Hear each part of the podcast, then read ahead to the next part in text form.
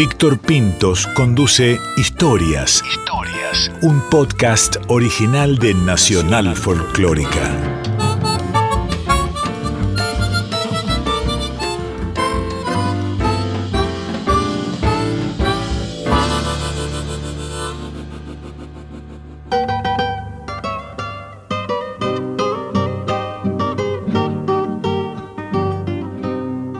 Hoy quiero contar la historia de Daniel Toro, que me parece increíble. Increíble, o sea, de no creer. Parece salida de la imaginación de un guionista afiebrado y loco.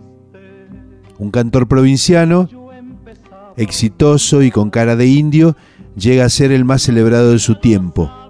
Para que tengan una idea, las nuevas generaciones, en el comienzo de los años 70, Daniel Toro fue tan popular como Abel Pintos hoy.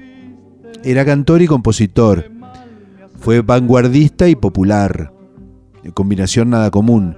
Y si bien se consagró con canciones de amor, como Samba para olvidarte, por ejemplo, hizo algunos importantísimos temas testimoniales, como Cuando tenga la tierra.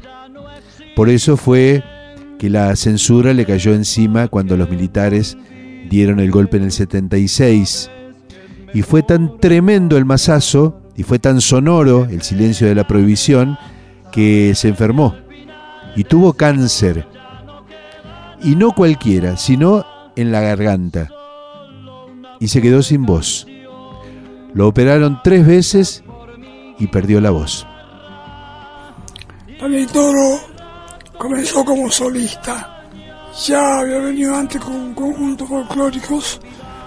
Después me hice solista me conoció el país gracias a Córdoba. Fue en el 67 en Cosquín cuando debutó con Exactamente, exactamente. Le pido desde acá mil perdones por la voz como está.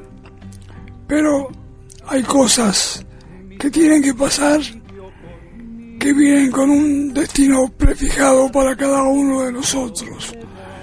Y bueno, a mí me tocó esto. Perdí mi voz después de tres operaciones y se fue mi voz. Y con ella se fue la mitad de mi alma. Escúchame, te falta la mitad del alma, te falta la mitad de todo. Nosotros que somos una generación que crecimos escuchando muchas músicas, nos conmovemos con la inmensa obra que usted nos ha dado y es un gusto escuchar sus discos. Y cuando vemos que las nuevas generaciones cantan esas canciones y las hacen lucir de nuevo, para nosotros se nos ocurre que los cantores son eternos ¿no? Y lo que pasa en la vida es que nos vamos poniendo grandes, pero después están los hijos, y después están los, los alumnos, ¿no? Y las canciones siguen estando. Bendito el destino de los cantores que pueden dejar una obra que sigue estando en el aire de los lugares. Eso que dijiste es muy bello, muy lindo, es verdad. Yo me veo a mis hijos. Una vuelta me hicieron una broma como que diciendo que si yo estaba seguro que eran mis hijos. Dice, vos te ibas de gira, Y bueno, yo sé que son mis hijos porque vos lo escuchas cantar y tienen el color de mi voz. Mi hija, a pesar de ser mujer cantando, resulta que tiene el color de mi voz. El otro día bajamos la, la velocidad de, de una canción grabada por ella y bajó un poco el registro mío. Y es la voz mía. Fíjate vos. Sí. Y bueno, entonces después, Facundito, por ejemplo. Facundo no puede evitar de que le hablen de mí en ningún lugar. Claudio, mi hijo, mi primer hijo, ese cordobés, también ese canta mejor que yo. y sin embargo no tuvo la suerte mía porque eran otros tiempos, eran otras cosas, otra forma de eh, el asunto este de la de la promoción, de la composición. Pero yo hay una cosa que te puedo decir, es que el cantor que es compositor pero verdadero compositor, no que lo hace porque eso le genera un bienestar económico, ¿no es cierto? De pronto no es el compositor, porque no, no ser, la composición tiene algo tan hermoso, por ejemplo, a mí Atahualpa Yupanqui, ese es un hombre que no va a morir nunca, como Gardel. Gardel, con sus tangos, con, esas letras tan hermosas, tan maravillosas. Y bueno, Yupanqui, eh, viniendo al paisaje de la tierra que todavía está acá, eh, no, no se lo puede olvidar porque decía cosas realmente hermosas dentro del, campo de la poesía.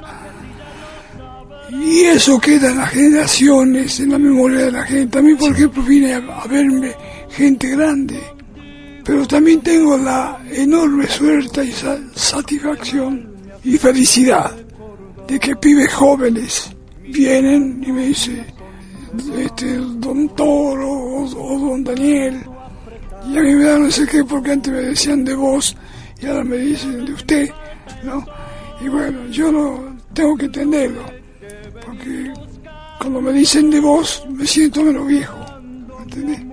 Pero los años vienen y vienen hasta que se van del todo. Bueno, entonces yo me voy a permitir decirte, Daniel, bienvenido.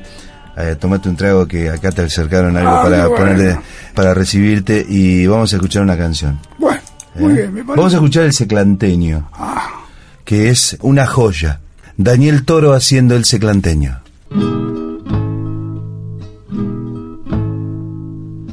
Cara de roca, mastica coca y se ilumina. El seclanteño lento camina como su sueño. Baja una nube mientras él sube, no tiene apuro. El seclanteño de pelo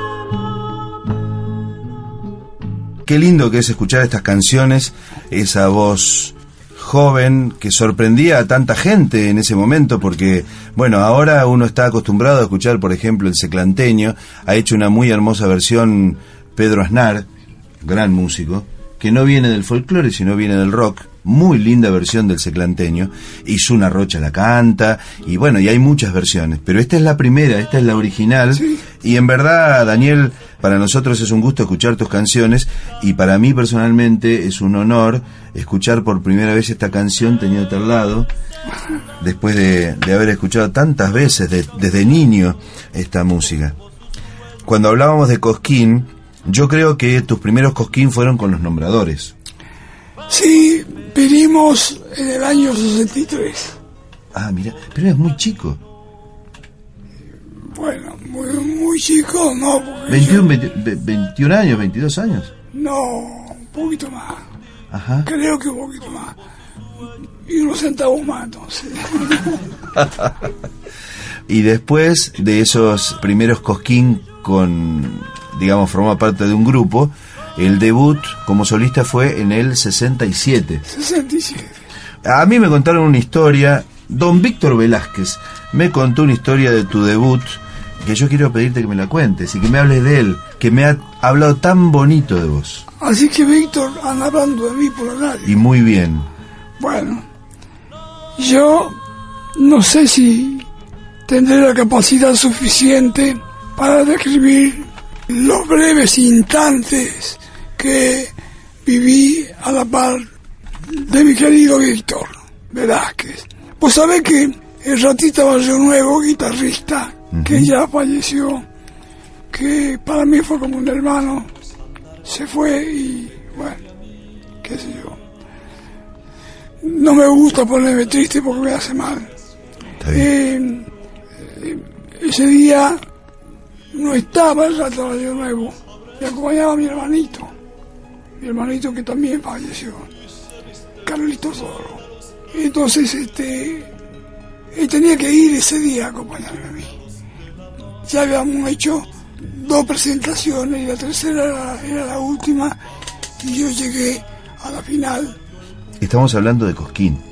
Sí, Festival de Cosquín en la plaza, por supuesto, todo el mundo y vos ya estabas en la situación, digamos, casi como definitoria.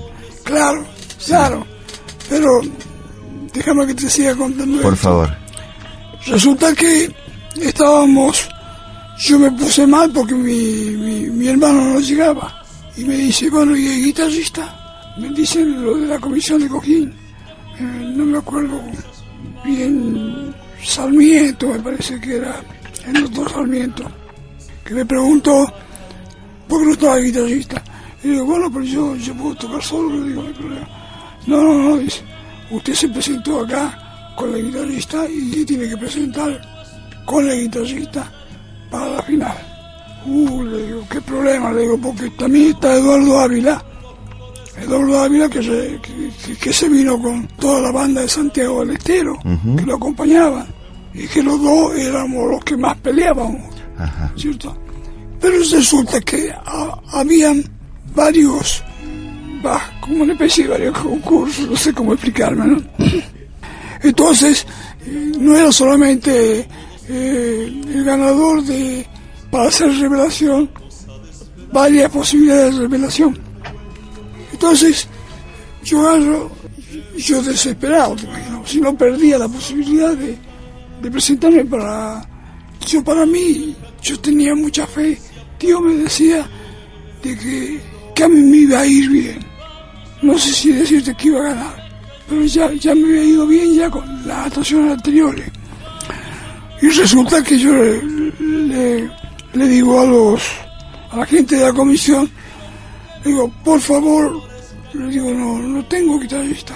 Y búsquese uno, viejo, búsquese uno. Y no había nadie.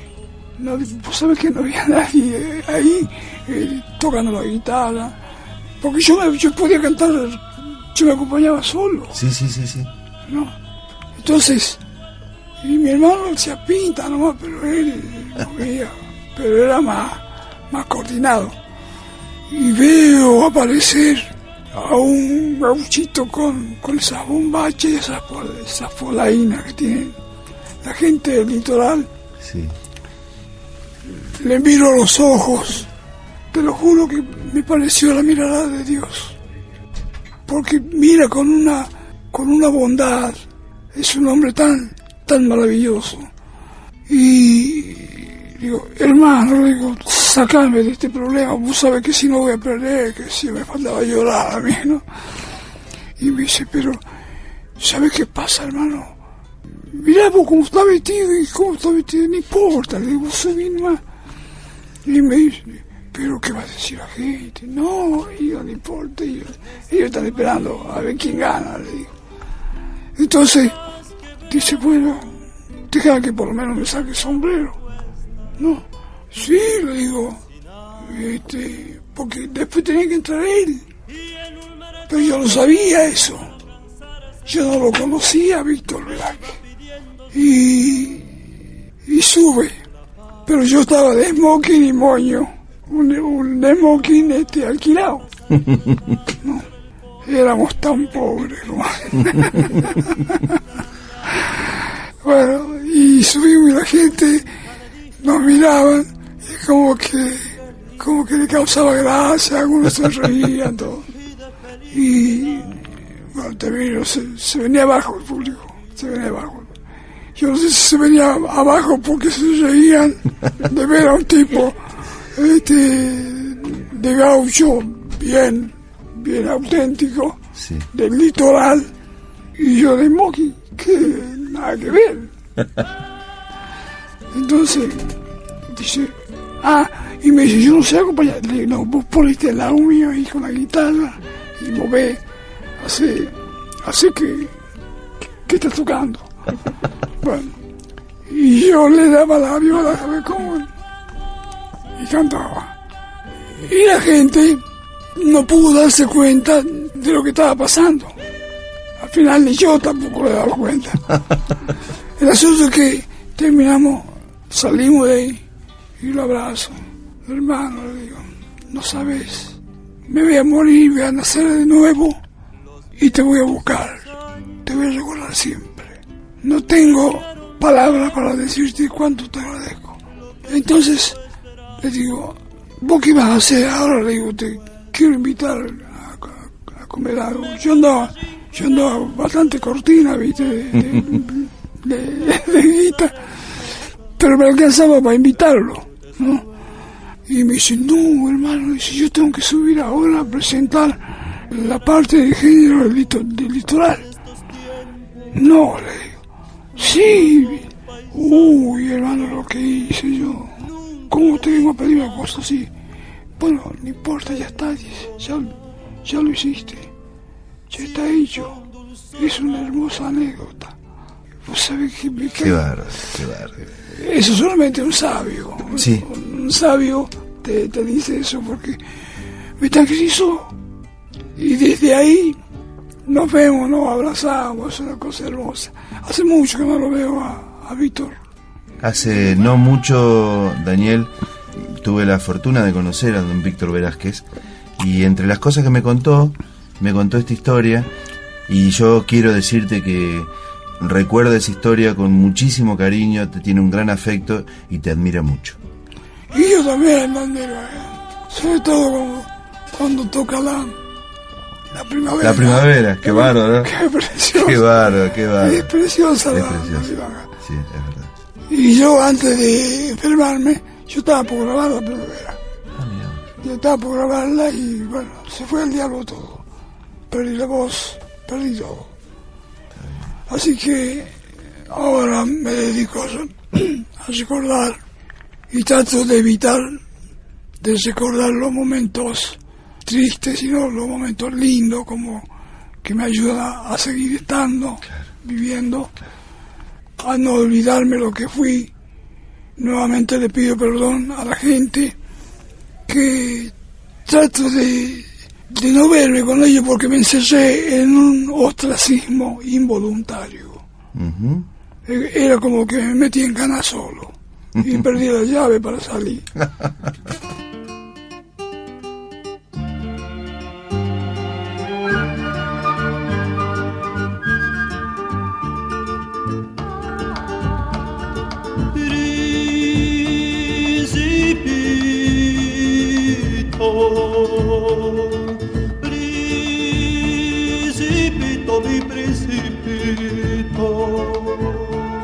Yo creo que gran parte de lo, de lo que a mí me pasó, porque guarda que eso se te mete en la cabeza, Totalmente. y cuando se te mete en la cabeza, te invade todo el cuerpo. Sí, señor. todo el cuerpo y llega al alma. Y hasta se, yo estuve enfermo del alma. ¿Me entendés? Por tanta injusticia. Porque yo, esta canción que acaba de escuchar, Sí. Tiene una frescura. La letra es de mi amado poeta Néstor César Riguen, que también. Che, se murieron todos. y sigo yo hablando. Este, con él hicimos muchas canciones. ¿Qué tiene de protesta esto? Yo después, a mí me pasó como a Yupanqui, Yupanqui también. Antes, él no era cantor de protesta. Y cuando empezó a macanear, entonces empezó a hacer en serio las cosas. Y Eso decía él. Y qué cosa que hizo, Es verdad. qué cosas. Es verdad. Bueno, ahora que hablen con razón. Y me quieren meter preso, que me metan preso con razón. Sí. Sí, sí. Una, una razón que no tenía sentido de ser. Pero, bueno, a mí me llamaban por teléfono de la CIDE, ¿no? Tiempo realmente. Es decir, lo mío no se dio a, a conocer mucho porque yo callaba. y dicen que el que calla otorga. Pero no, yo no otorgué absolutamente nada. Yo dije lo que estaba pasando. Simplemente era un testimonio. Es verdad. Y como soy mío, dije las cosas como tienen que ser. Después paré un poco la cosa porque yo digo, tengo mis hijos, tienen que comer y ahora cantan.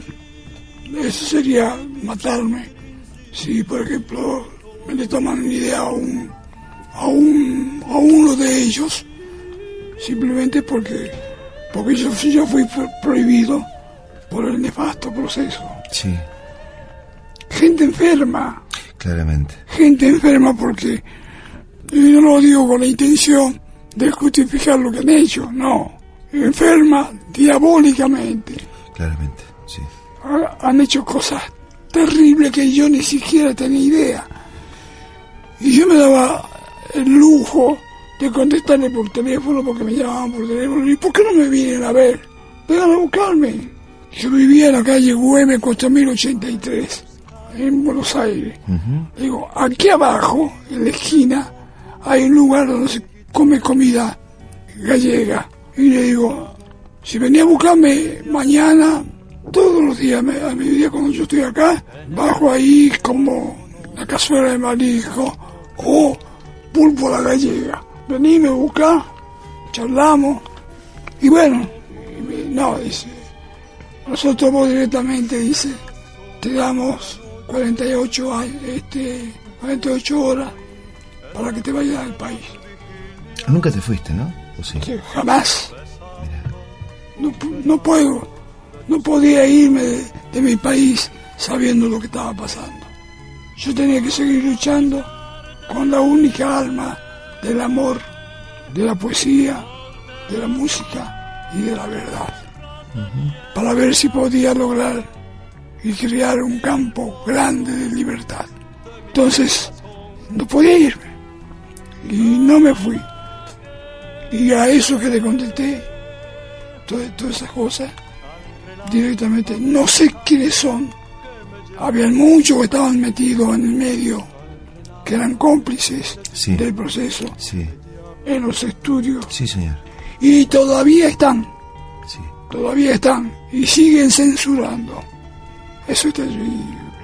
Es terrible. Ellos creen, ellos, ellos piensan que, que van a seguir este, viviendo toda la vida. No, si no la pagan ellos, la van a pagar los hijos. Sí. Bueno, pero hay una cosa que me parece es hermosa y es que finalmente las canciones triunfan, Por supuesto, ¿no? porque la canción es amor. Sí. La canción es amor. Todas las canciones finalmente, Todas. hasta las más políticas, hasta las más de denuncia, hasta las más sombrías, finalmente son canciones de amor. Porque finalmente todas las canciones son de amor a la vida, a- a- al hombre, a- al árbol, a- al río. ¿no? Canciones de amor, es verdad, es verdad.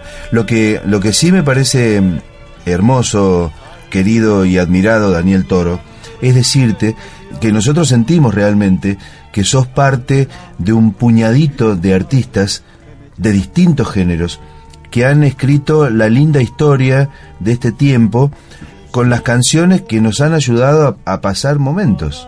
Eh, momentos hermosos y momentos difíciles Sí, también. sí. Sí. Sí, lamentablemente también en el ambiente artístico había gente que, bueno, es normal, diría yo, de que esté la contra, ¿no es cierto?, en los artistas, que no estaban de acuerdo con lo que hacía yo. A mí me han contado cosas, sí, es verdad. Bueno, Sí. y, y eso se encargaban de enchastrarlo a uno. Yo no, yo hacía lo mío Sí, y me, y me callaba. Sa- Sabía cosas de ellos y sin embargo yo me callaba. No sabía qué tan grave, y no sé si decir profunda, en el sentido de la maldad que ha tenido esa gente, Ujú. que ha tenido un Macera, un Videla. Bueno, viste que después pasó el tiempo y se empezaron a conocer cosas y es increíble lo que pasó en ese tiempo. Sí, y esos señores están en gana. Yo ando libre. Yo camino por la calle libre, la gente me, me quiere. Claro. y yo lo adoro Ahí está, y yo lo saludo. ahí está, ahí está.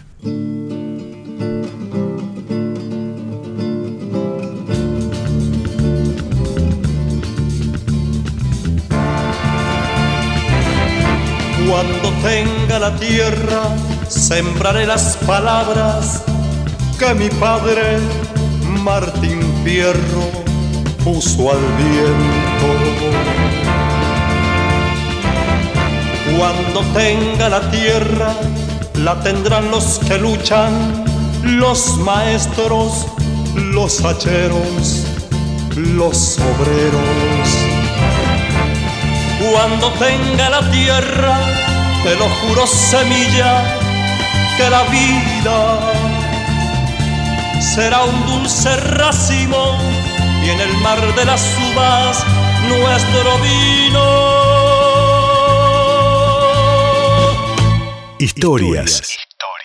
Un podcast original de Nacional Folclórica.